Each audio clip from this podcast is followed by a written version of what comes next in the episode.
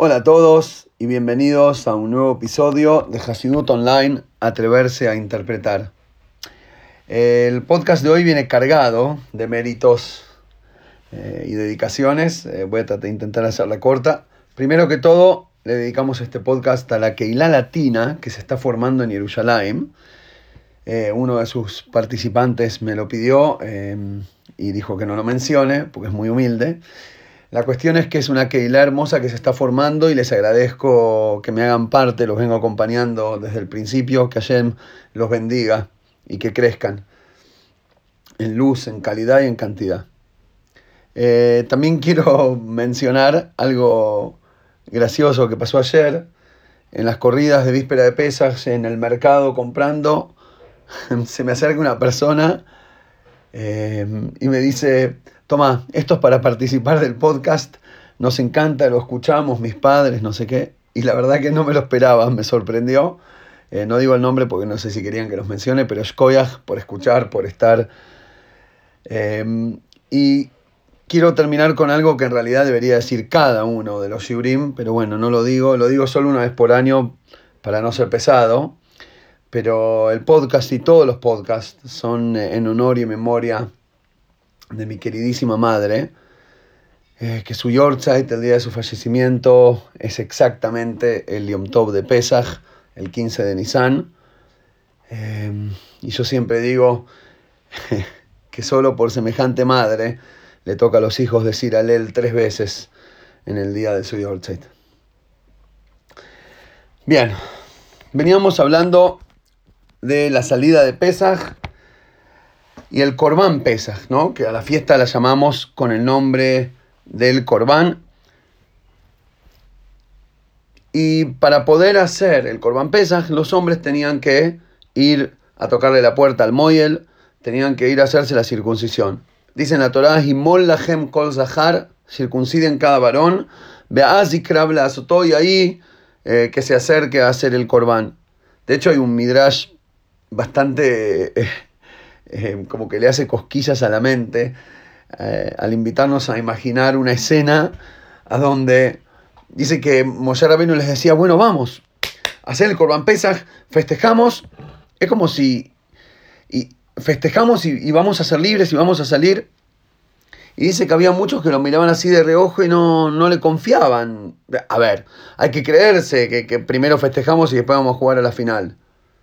¿No? Y si vamos, sí, hacemos el Corban y ya hoy a la noche somos libres. Había muchos que no se sumaban. Pero después cuando empezaron a hacer el, asadito, y había, parece que el aroma de asado de cordero estaba muy buenos, vinieron varios y dijeron, che, ¿podemos un bife? Y sí, pero te que hacerte la circuncisión. Y aceptaron. digamos, no estaban muy convencidos de la redención espiritual, pero bueno, si hay asado, por ahí sirve.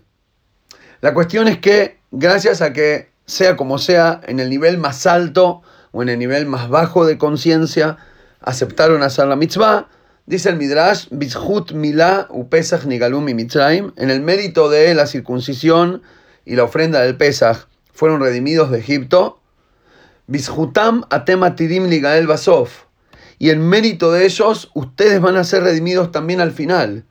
Es impresionante lo que dice. La mitzvah de Pesach y la mitzvah de la circuncisión a los hijos son las dos mitzvot que nos van a mantener en vida y que nos van a provocar que lleguemos hacia la redención a lo largo del tiempo y del galut y las diferentes circunstancias y culturas, idiomas, problemas y felicidades.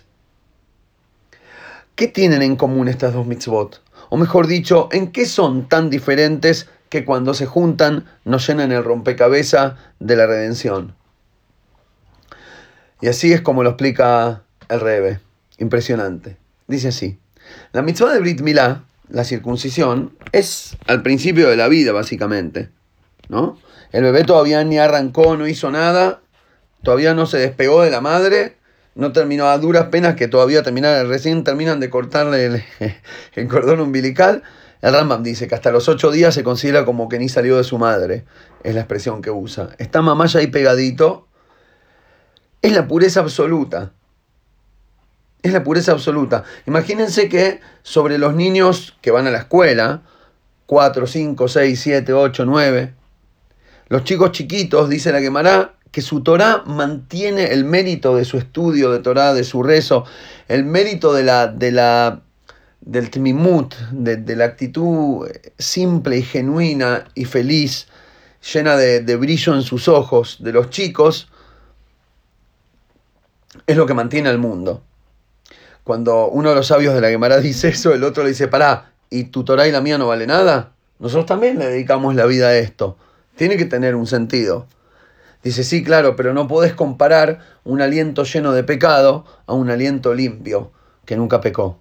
El aliento de las palabras que un niño dice de Torah o de, o de cosas es tan puro, no está mezclado con interés propio, no lo hace para la sociedad, no lo hace por... Tiene una, una cabana absoluta. Y, eso lo dijeron sobre un niño de, que ya se está educando, que está haciendo estudiar, que ya está en edad primaria. Colchiken mucho más es así con respecto a un bebé. El bebé es la pureza absoluta. Es solo el potencial y la vitalidad de la vida todo en un paquetito. Sin nada mezclado negativo. De hecho, eso fue, ahora logro ponerlo en palabras, lo que me atrajo desde jovencito, ya de mis, no sé, creo que desde poco después del bar mitzvah de los 14, 15 años, yo ya soñaba con que quería ser model. Y, siempre sentí algo especial con respecto a la mitzvah de Brit Milá y nunca entendí por qué. Y después logré ponerlo en palabras, que es la única mitzvah absolutamente pura, o por lo menos una de las pocas, que no existe mancharla, como que la pelota no se mancha, no hay como manchar, no hay que un bebé tenga algún interés personal o particular, no hay alguna cuestión, digamos, es la pureza absoluta, por lo menos por parte del bebé, ¿no? Y después, como dice el Midrash, que por qué hacemos una silla para el Naví en el Brit, Em, para que para, que venga, porque viene Eliyahu Naví a visitar, y dice el Midrash que Eliyahu Naví le dijo a Shem, eh, yo no sé si quiero ir a, toda a todos los Brit Milá. Y Shem le dijo, ¿por qué? Y porque hay pecadores, ahí no sé, viste, hay gente sucia, yo no me mezclo con todo eso. Era sabido que Eliyahu Naví en vida, acá en la tierra, era también duro y exigente y perfeccionista, de los tzadikim, de los profetas más duros. Y Hashem le dice, bueno, no te preocupes, vos andá a cada Brit Milá, yo le perdono a todos los pecados. Entonces no es nada más que el bebé es puro, quedamos todos puros, es como una, una renovación absoluta. ¿no? Ahora, por otro lado, salimos de la mitzvah de Brit Milá, vamos a Corban Pesas, que era la mitzvah de la ofrenda que se hacía la noche de la tarde del 14 y se comía la noche del 15. Dice la Torah, se le bot se agarren una, eh, una oveja un cordero para casa por padre, por familia, el mishpejotejem, las expresiones que usa la Torá, es como que hace que el Corban Pesaj es una mitzvah familiar. Por eso, de hecho, hasta hoy en día el Ceder, aunque no tenemos el Corban, lo festejamos de esa manera. Ahí nace la idea de que las, de que los, eh, digamos, las festividades, los holidays son para celebrar en familia. Después más tarde lo dice la Miguelá también, Mishpajá o Mishpajá, hacerlo por familias. Ahí la obligación recae sobre el padre, sobre aquel que es responsable por otro grupo, sobre aquel que ya no es un bebé que empezó, sino alguien implica el responsable de la mitzvah es alguien que ya vivió, que formó una familia, ya no es un niño casi lleno de futuro es un hombre de edad media con experiencia de vida. Y cada familia tenía que traer un Corban Pesaj, ¿no? Em, justo ayer, cuando charlábamos con mi hijo, haciendo las compras para Pesaj, ustedes saben lo que es la locura del Yehudi una semana antes de Pesaj y las compras y el arreglo de la callerización y mezclar todo eso con el trabajo y con los hijos y con todo lo que había hasta ahora sigue, más toda la presión. Imagínense toda esa locura multiplicada por toda la sociedad. Entonces vos vas a cualquier lado y está todo el mundo y hay tráfico y bocinazos y correr.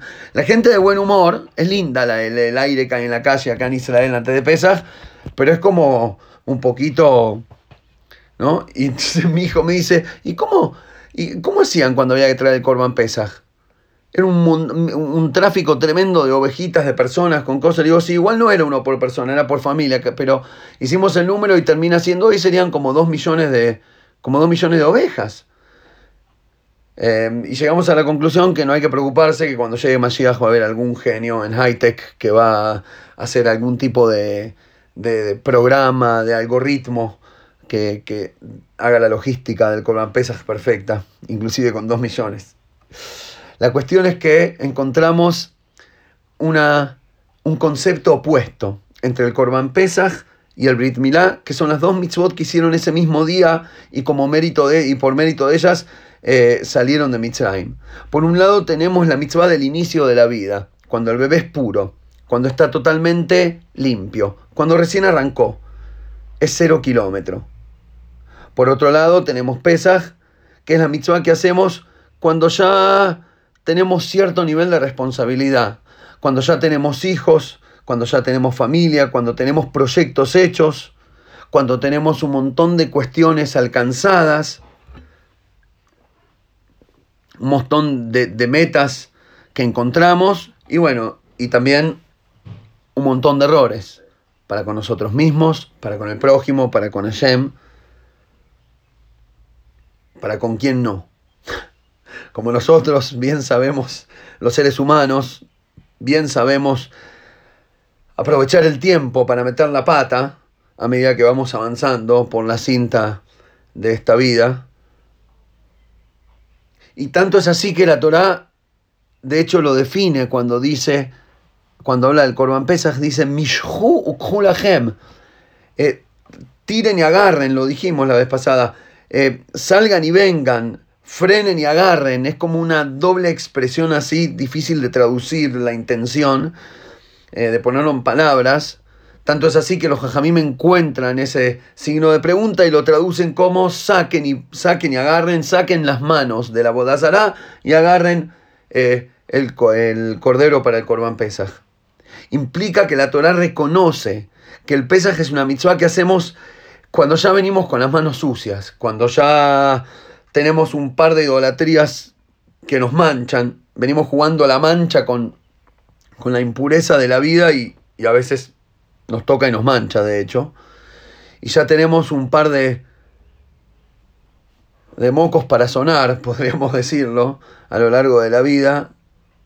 Pero ahí está la belleza.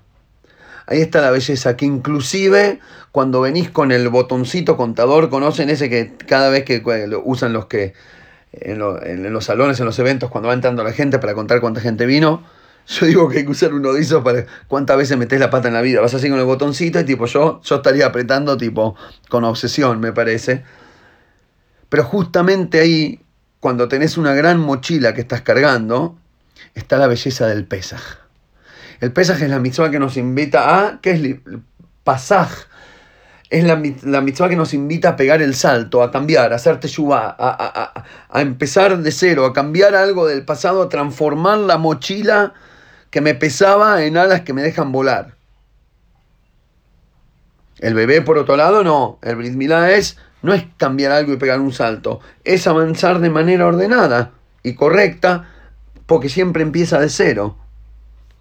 Es la diferencia entre Pesaj y Seder, que es lo que festejamos, el Seder de Pesaj.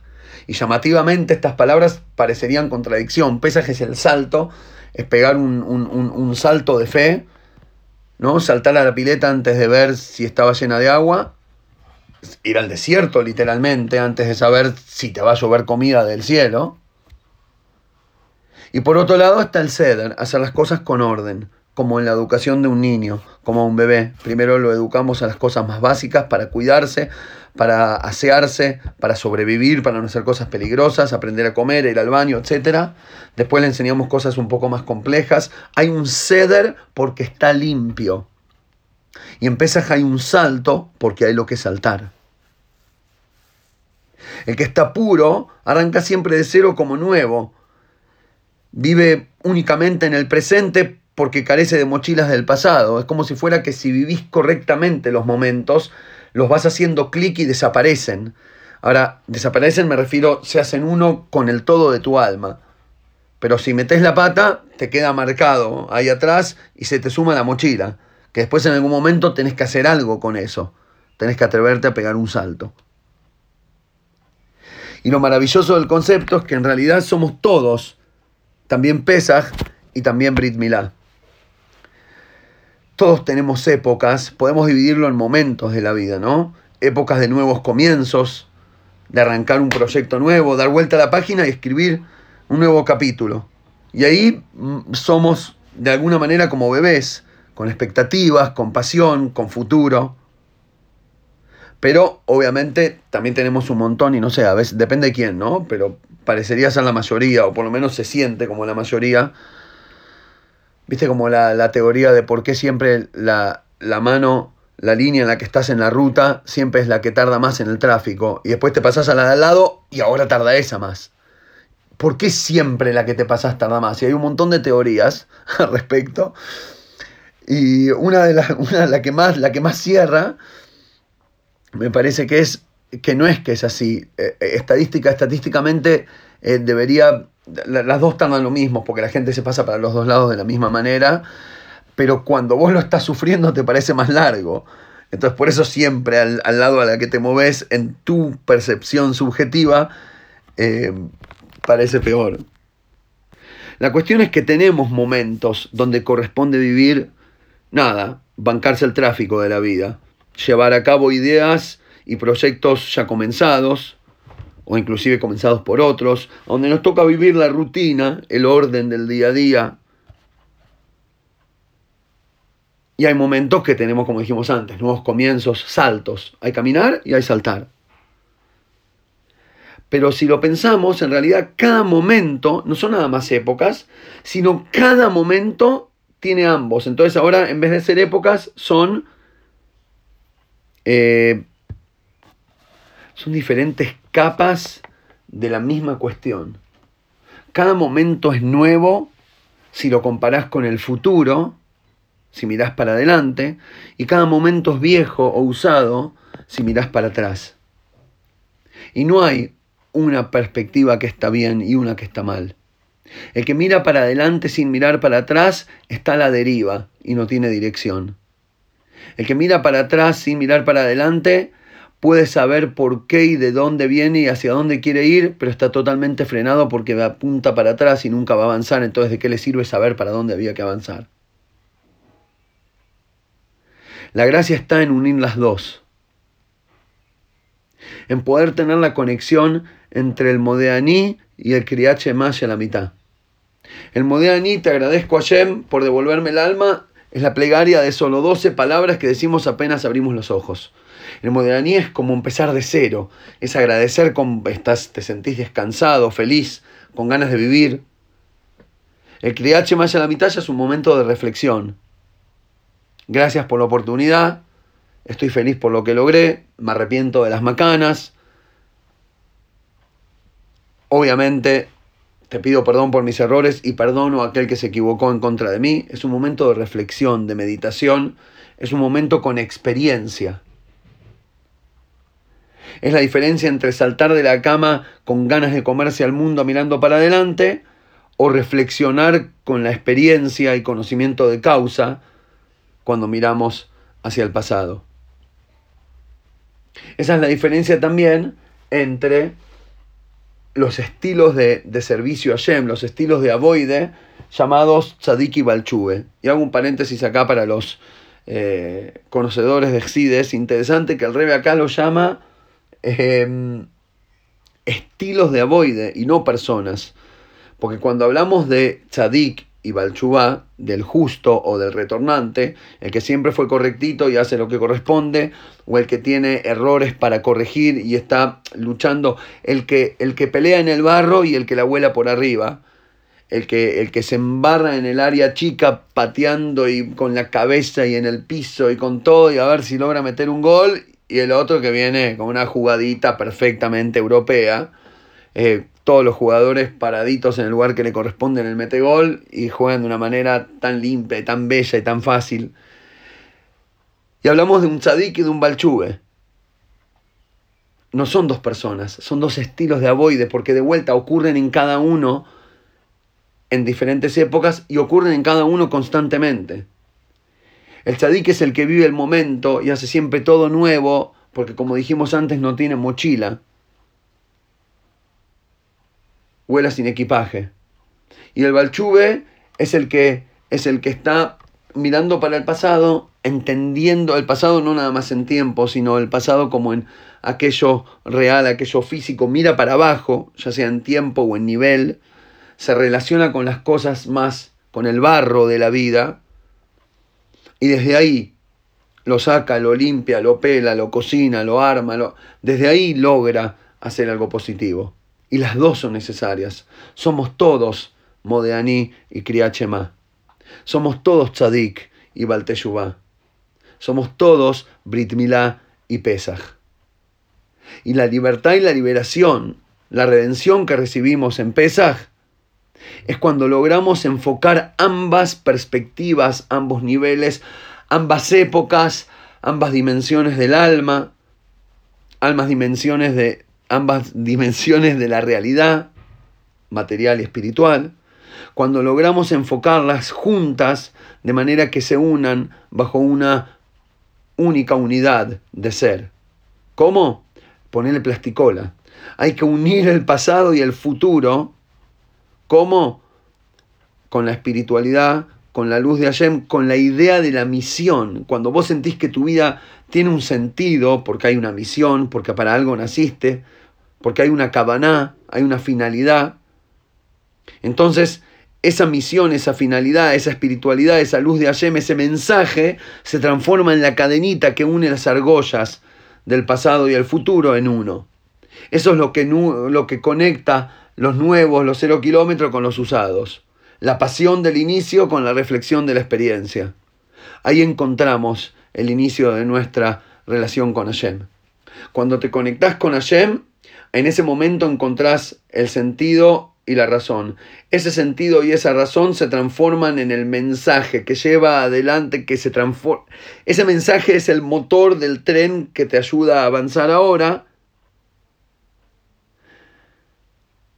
Y ahí está la libertad. Porque cuando tenés la conexión que te une las argollas y le da sentido, inclusive a los errores del pasado, y le da sentido al futuro, y de hecho de eso se trata Pesaj, como recién leí en un, WhatsApp muy lindo que mandaron, creo que lo había leído el año pasado, que Pesaj el hace que el judaísmo sea como un juego de sillas, que empezás como el nene chiquitito, el cuchi, que dice las preguntitas en el ceder y le apretan la, la mejilla y no entiende ni lo que está pasando, pero está buenísimo. A después pasar a ser, no sé, el hermano, el primo grande, después te transformás, en algún momento te encontrás adelante de la mesa, ya no siendo el nene que recibe la historia que le cuentan, sino teniendo la responsabilidad de ser quien la cuenta. Tremenda responsabilidad. Hay una canción famosa ahora que suena mucho en Israel que dice, amén, amén, le pido a Shem que mis hijos no hereden mis rayaduras. ¿No? Como que soy rayado y tengo mis cosas, mis sirtutim, esta seritot, que no, que no, que no hereden mis rayes, esta, esta es la palabra, que los chicos no hereden mis rayes. A mí me encanta la idea de la canción, pero lo voy a cambiar un poquito. Los rayes los van a heredar porque es genético, olvídate. Pero ojalá que tengan la capacidad para filtrar, que sepan encontrar cuál era el trigo y cuál era la, la, cáscara, ¿no? Y que puedan comer lo que corresponde, que se acuerden ese ser de pesas, que se acuerden esos mensajes, que se acuerden los momentos profundos, que se acuerden las tardes de charlar con, con consejos de todo corazón, que a veces son mayor porcentaje positivo que negativo, y a veces son mayor porcentaje negativo que positivo, pero lo que seguro siempre es que los padres cuando aconsejan a los hijos es porque quieren, porque tienen su, su mejor interés en mente. Que se acuerden de todos esos momentos correctos. Y es una responsabilidad nosotros como padres tenemos que esforzarnos lo más posible para darles lo que corresponde, para contarles el sentido, para darles la cadena que les va a unir. Yo no sé qué argollas le van a tocar en la vida, no sé qué le va a tocar unir. Y le deseo lo mejor, pero va a tener que hacer malabarismo seguro. Y lo que quiero es darle la mejor cadenita para que pueda conectar todas sus argollas, para que pueda entenderse a sí mismo caminando en la mitad del camino entre su pasado y su futuro, para que pueda entenderse a sí mismo como puente entre lo material y lo espiritual, para que pueda entenderse a sí mismo como gambeteador que logra traspasar y bailar entre las gotas de las dificultades y de las alegrías de la vida con qué? Con ese hilo, con esa conexión, con esa luz de Hashem, con esa fuerza, con esa energía, con el valor de la Torah, con entender quién somos como pueblo, cuál es nuestro pasado y hacia dónde vamos en el futuro. Por eso el nombre de Hashem, Yud Vavkei, es las tres palabras Hayaho, Bebe y Hiye, pasado, presente y futuro, juntas, las juntas así, las, las sobrepones una sobre la otra y queda el nombre de Hashem. Ahí encontramos la conexión entre los cero kilómetros y los usados entre el Korban Pesach y Yetziat, eh, de, de Yetziat y el Brit Milá. Gracias a todos por escuchar, por acompañar, por comentar, por ayudar y por ser siempre parte de esto. Que tengan todos un Pesach, Kasher Besameach, que lo disfruten en familia y que le saquen todo el jugo. Agutiante.